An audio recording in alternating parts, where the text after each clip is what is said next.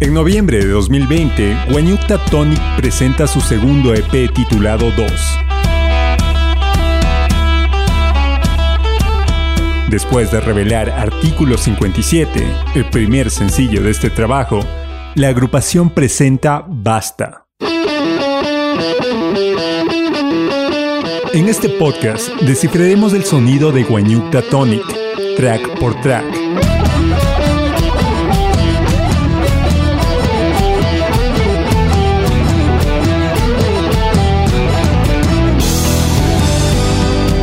Luego de escuchar el primer capítulo centrado en Artículo 57 y los orígenes de la banda, en este episodio abordaremos la historia de su potente canción, Basta.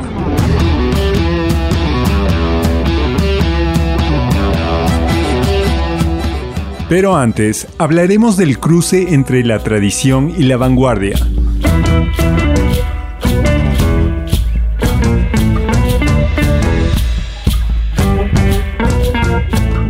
Guanyukta Tonic integra dos generaciones de músicos que representan la efervescencia artística de la escena ecuatoriana contemporánea.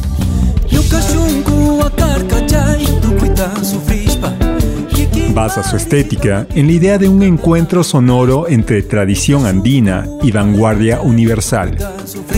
Alex Alviar comenta el origen de esta voz propia. Hay dos razones súper fuertes. La primera es el amor que le tengo a la música de acá. es una pasión así, o sea, yo, yo desde la primera vez que escuché a Ñanda Mañachi hasta cuando estoy escuchando ahora músicos como los Umazapas, lo que están haciendo los Yarina, Aguactaki, eh, la Alex Pasa, pero también la música propia, propia, propia, autóctona de raíz, es algo que a mí me, ha tocado mucho en, el, en, mi ser, en mi alma, en mi, en mi, espíritu. Entonces es una, es una labor de amor por un lado. vagan con normalidad y la otra obviamente, porque yo considero que cuando tú puedes incorporar algo de tu tierra, de tu cultura en tu música, te sales del montón.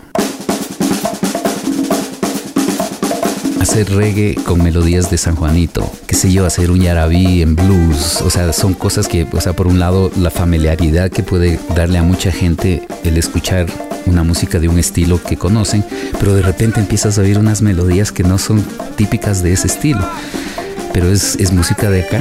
Entonces yo creo que ahí está la, frescura y la, ricura de, de, esta propuesta, ¿no?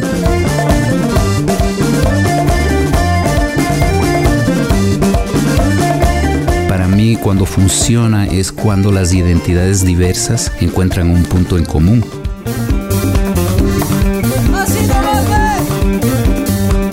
pero lo que trato es de que no se pierda la esencia, o sea, que esté ese espíritu presente y protagónico en la música, ¿no?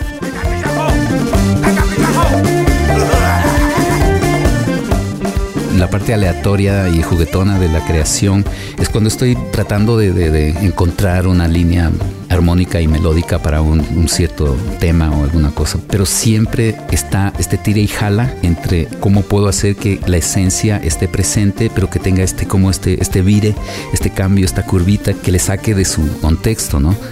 Es importante, más que nada, es tener respeto y amor por eso.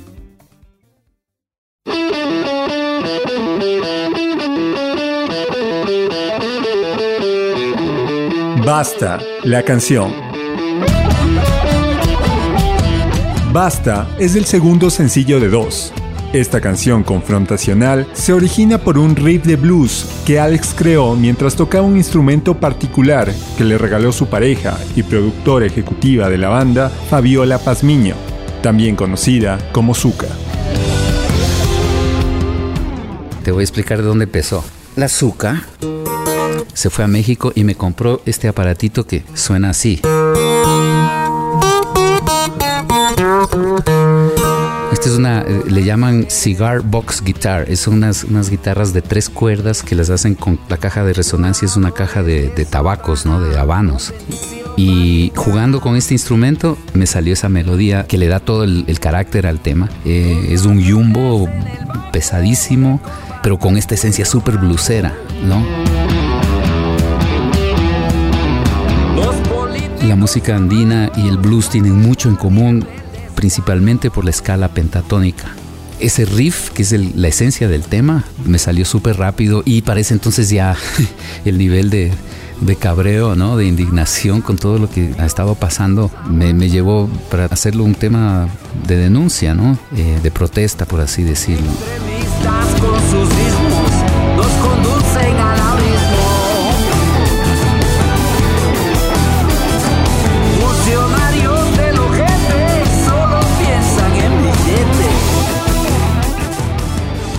Mensaje este, de este enojo con un ritmo tan potente como el yumbo y con guitarras eléctricas, yo creo que es una, una comunión súper fuerte.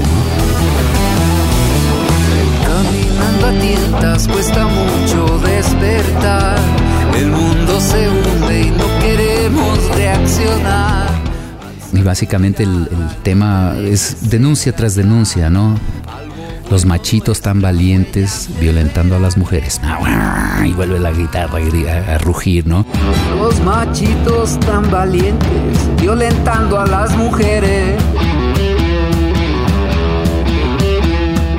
Ese diálogo, ¿no? Entre la puteada y, el, el rugir de las guitarras, ¿no? Ese tema puedes pensar que es blues y todo, pero que suena a Ecuador, suena a Ecuador. Y el yumbo para mí es uno, es como un corazón, ¿no? Tiene una fuerza increíble, ya solamente ese patroncito en el tambor. Entonces incorporarlo con la banda fue increíble y, lo que Raúl está tocando ahí casi todo el tiempo está rockeando, ¿no? Pero, pero el pulso, el, corazón es el yumbo. Esta esencia guerrera que me evoca el, el yumbo con este mensaje tan confrontacional, ¿no? Así es que nació ese temita.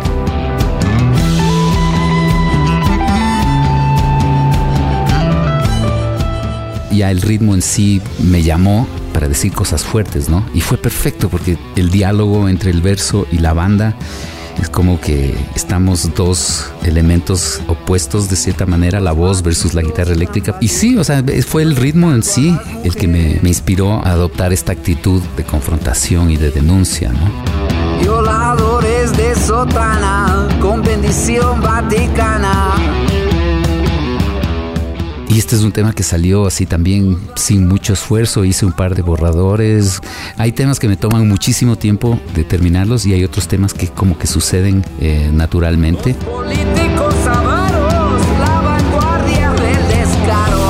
A veces tú quieres contar una historia, ¿no? Quieres que haya un principio y un fin. En cambio, esto es así solo destellos de ira, destellos de denuncia. Esto es como que tú estás un día que estás tan enojado con el mundo que empiezas a, decir cosas, ¿no? Que no necesariamente están conectadas las unas con las otras, pero te desahogas de una manera así en la puteada, ¿no? Esto estás exteriorizando esta frustración y esta ira que te causa lo que está pasando a tu alrededor. Entonces así es como la, como la veo yo.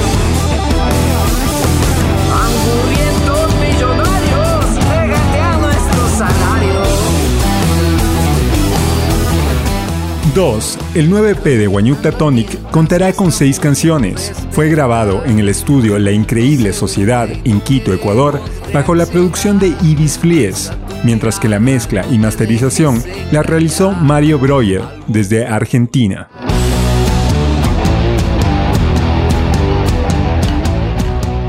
Mi nombre es Mario Breuer, yo soy ingeniero de sonido, soy productor, me gusta cocinar, no soy escritor, pero escribí un libro se llama Rec and Roll.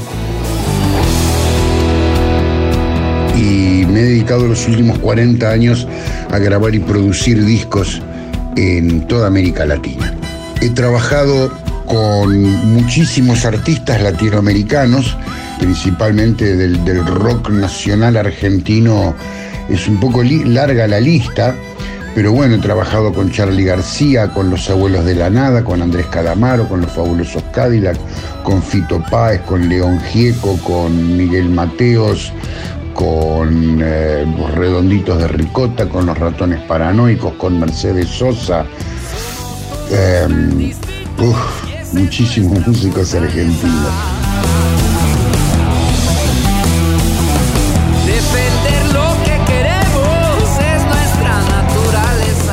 Y en Ecuador particularmente, mi puerta de entrada fue con Crux en Karnak, trabajo bastante con, con Nibi Flies, es un productor con quien hemos hecho muchos trabajos juntos, eh, con Verde 70.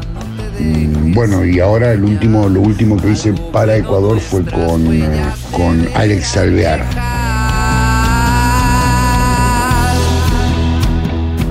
Con Marito ya habíamos hecho algunas travesuras en el, para Ecuador y es como un aliado de, de la música ecuatoriana porque ya pues ha trabajado muchos proyectos de aquí. Y al, al, ver qué es lo que estaba pasando con estas sesiones y cómo habíamos grabado y cómo estaba quedando el sonido, eh, me pareció que trabajar con Mario era como una excelente decisión por cómo él afronta un, un, trabajo de mezcla, en este caso desde la visión que lo hace, donde él claro siempre busca primero lo que está pasando con la música. Es un gran máster, Marito, ¿no? Entonces necesitábamos como ese, ese feeling old school, si quieres decirlo de alguna forma, pero que le aporta a la música un lado más artístico, ¿no? Su trabajo de mezcla le aporta al lado artístico, más que al lado, ¿me entiendes?, técnico de meter un, no sé, unos sonidos súper procesados, o qué sé yo. Él, él busca este, esta unidad en, el trabajo de una banda. Así que, pues, Mario, casi que te digo que al primer intento de cada mix ya nos dejaba sentados de alegría.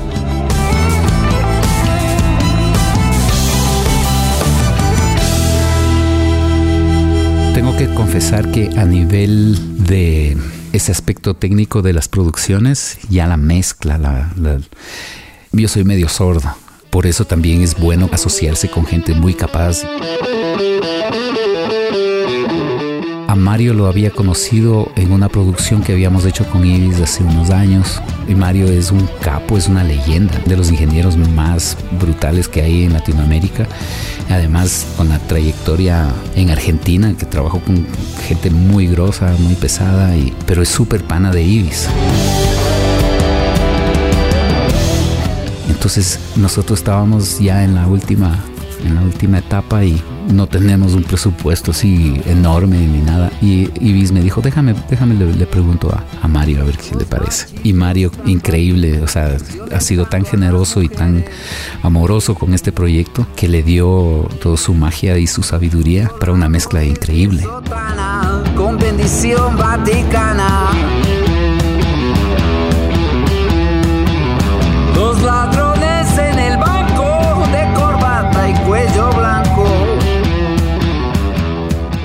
Bueno, basta un tema, es un tema fuerte, es un tema rockero, un tema que se parece más a mí y donde también hay una, hay una declaración importante, ¿no es cierto?, sobre las violencias de género, sobre todo, como nosotros llamamos aquí en Argentina, sobre el machirulismo.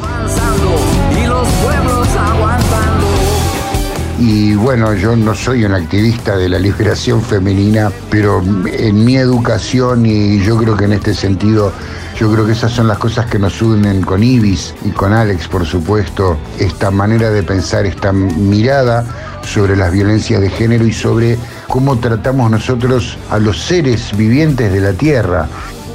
Así que nada, es un tema donde me encuentro con el rock mío, donde me encuentro con mis pensamientos, con mis creencias. Caminando a tientas cuesta mucho despertar. El mundo se El nuevo EP de Guanyuta Tonic se lanzará en noviembre de 2020. En este podcast, poco a poco seguiremos revelando las canciones y las historias detrás de esta nueva producción.